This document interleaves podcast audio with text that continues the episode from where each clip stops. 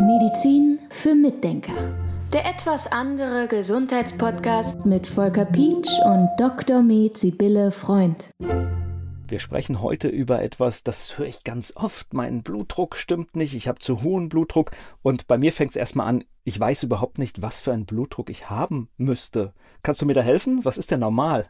Also ganz wichtig zu wissen ist, dass es von der Situation abhängig ist. Mich haben nämlich schon Leute verrückt gemacht, die haben gesagt, ich habe meinen Blutdruck gemessen und der war 150. Ich sag gleich, was normal ist. Der war 150 zu, weiß nicht, 90. Und dann habe ich gefragt, ja, in welcher Situation haben Sie den denn gemessen? Ja, da kam ich gerade vom Joggen und hatte noch ein bisschen Puls und so. Und da habe ich gedacht, messe ich jetzt doch mal meinen Blutdruck. Aber der war ja viel zu hoch. So, und wovon wir eben sprechen, ist der Ruheblutdruck. Das heißt also, wenn du ruhig sitzt und entspannt bist, das ist auch wichtig, dann sollte der Blutdruck etwa bei 120 zu 80 liegen. Das sind die beiden Werte, der eine ist der systolische, das heißt also, wenn das Herz sich zusammendrückt und das ganze Blut rauspresst, das ist dieser erste Wert, 120 ist da der Druck. Und der andere, der 80er, das ist in der Diastole, wenn das Herz aus den Vorhöfen in die Kammern das Blut reinpumpt. Also der zweite Schlag, der kleinere Schlag. Es gibt so einen kleinen Schlag, einen kleineren Schlag vom Herz und einen größeren quasi. Und die haben unterschiedliche Kraft. Mir fällt gerade irgendwie so ganz dunkel so diese Geschichte ein, dass es auch Menschen gibt, die, wenn sie bei der Ärztin oder dem Arzt sind, immer so ein bisschen aufgeregt sind und dann stimmen die Werte nie so ganz, ne?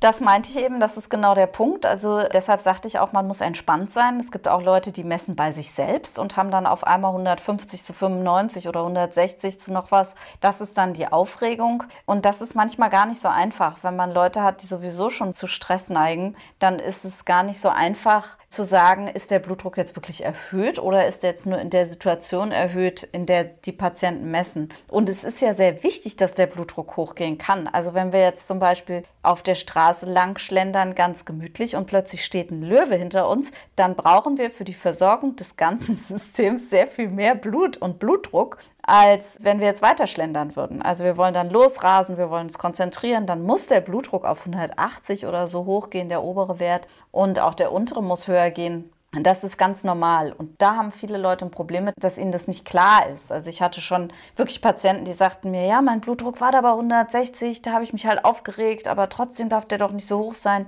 Aber es ist so, der geht dann hoch, wenn man sich aufregt. Der geht hoch, wenn man Sport macht und so. Und das muss auch so sein weil ja alle Bereiche richtig versorgt sein müssen und da braucht es ein bisschen höheren Druck. Naja, und wir leben ja in Zeiten, wo der Blutdruck auch mal hochgehen muss, weil es gibt ja genügend Grund, sich aufzuregen. Also, ja. also jetzt habe ich aber schon, es ist nicht spezifisch. Das heißt, der Blutdruck ist mal höher, mal niedriger, mal normal, mal darüber. Wann spricht man denn von einem zu hohen Blutdruck?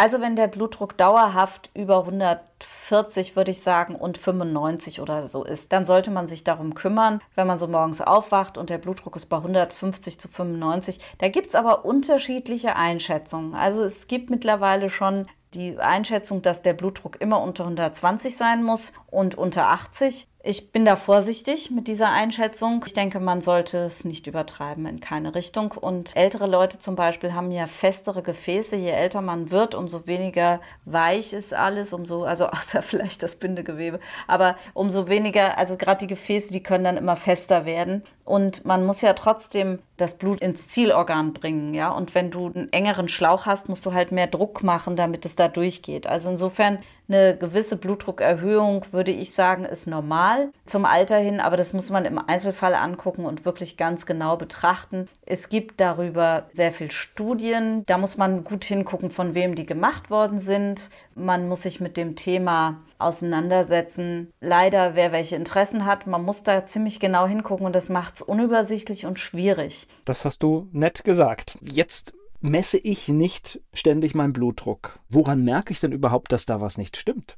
Ja, das ist gar nicht so einfach. Deshalb sollte man, wenn man sich nicht beim Blutdruckmessen aufregt, durchaus einmal im Jahr oder so mal seinen Blutdruck checken. Einfach nur mal gucken, weil es gibt tatsächlich Blutdrucksituationen, da geht der Blutdruck langsam immer, immer höher und man merkt es einfach nicht. Es gibt die Möglichkeit andererseits, dass man es merkt. Es gibt manchmal Leute, die merken schon einen Blutdruck, der ganz leicht erhöht ist, an einem Druck im Kopf oder wenn der Blutdruck dann noch höher ist, dann ist es auch oft ein Pulsieren. Der Kopf kann rot werden. Aber das muss er nicht. Also es kann durchaus einen hohen Blutdruck geben, den man gar nicht bemerkt. Und das ist so ein bisschen das Tückische, weil wenn das über einen langen Zeitraum ist, dann macht es natürlich so viel Druck auf die Gefäße, dass die entweder irgendwann mal auch platzen können, ja, oder dass sie so eng werden und so fest, dass das Endversorgungsgebiet dieser Gefäße nicht mehr versorgt wird und dann kommt es zum Herzinfarkt zum Beispiel, ja. Also das ist beides nicht so gut. Ja. Wenn da so ein Verdacht jetzt da ist, dass der Blutdruck zu hoch ist, gibt es dann auch so eine Option, dass man das länger untersucht?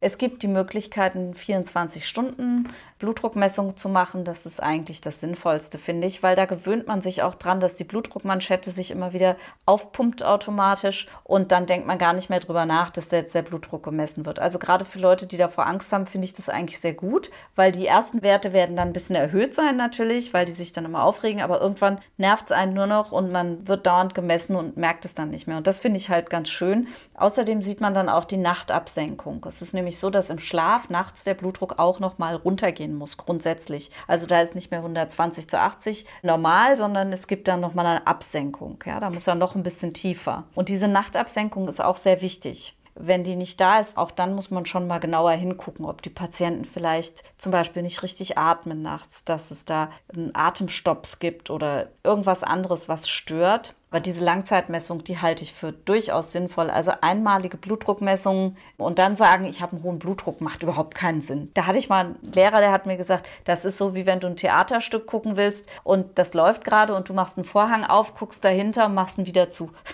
das fand ich so irgendwie ein ganz gutes Bild, ja. Da weißt du eigentlich auch nicht, worum es geht. Du hast jetzt schon ein bisschen angedeutet, was ein erhöhter Blutdruck alles machen kann. Was ist denn die richtige Gefahr? Warum ist das so gefährlich? Also ich denke, die zwei wirklichen Gefahren sind wirklich, dass das Endstromgebiet gar nicht mehr versorgt wird, weil die Gefäße zugehen mit der Zeit, weil das ist ein Entzündungsreiz. Die Gefäße werden immer fester, verschließen sich mit der Zeit oder man sagt so landläufig, die verkalken oder sowas, ja. Und dann kommt es halt zum Herzinfarkt zum Beispiel oder auch zum Schlaganfall, wenn das im Gehirn passiert.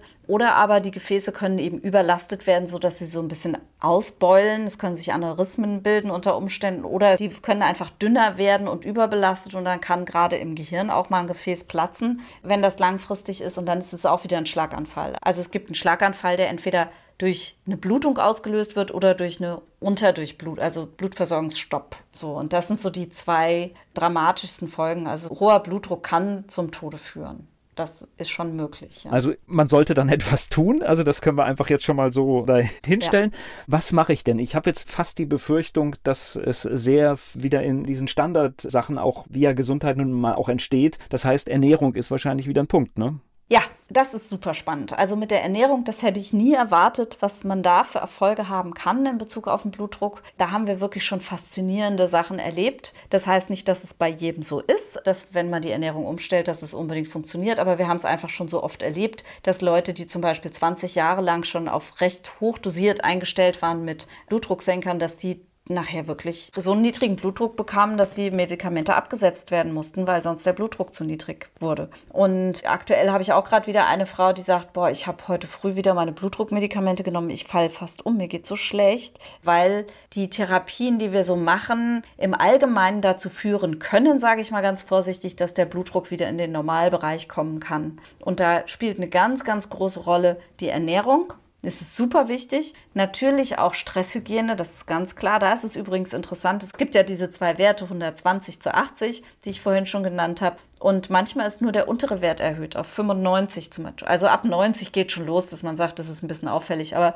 wenn der jetzt bei 95 ist, würde man sagen, da muss man was tun. Und das ist typischerweise ein Stressblutdruck, ein Stresshochdruck. Also der untere Wert, wenn der höher geht, das hat häufig mit Stress zu tun. Während wenn der obere höher geht, es gibt viele Ursachen. Es gibt ja auch die Möglichkeit, dass was an den Nieren nicht in Ordnung ist oder so. Aber meistens ist der hohe Blutdruck von nichts Konkretem verursacht. Also es gibt konkrete Verursachungsmöglichkeiten im Körper, nach denen forscht man auch, wenn jemand erhöhten Blutdruck hat. Das machen dann die Hausärzte oder die Kardiologen oder wer auch immer sich jetzt um den hohen Blutdruck kümmert. Die sorgen dafür, dass richtige Ursachen abgeklärt werden, wie eben Nierenerkrankungen oder so. Aber wenn man da nichts findet, und das ist meistens so, dann sucht man natürlich nach anderen Möglichkeiten und dann kann eine Ernährungsumstellung richtig toll viel bringen. Also das ist durchaus möglich, dass da was passiert. Und was eben auch noch wichtig ist, sind diese Mikronährstoffe wieder in Bezug auf den Blutdruck. Denn wir haben so viel Magnesiummangel zum Beispiel. Also wir sind ein Magnesiummangelland. Das ist Wahnsinn, wie viel Magnesiummangel wir sehen.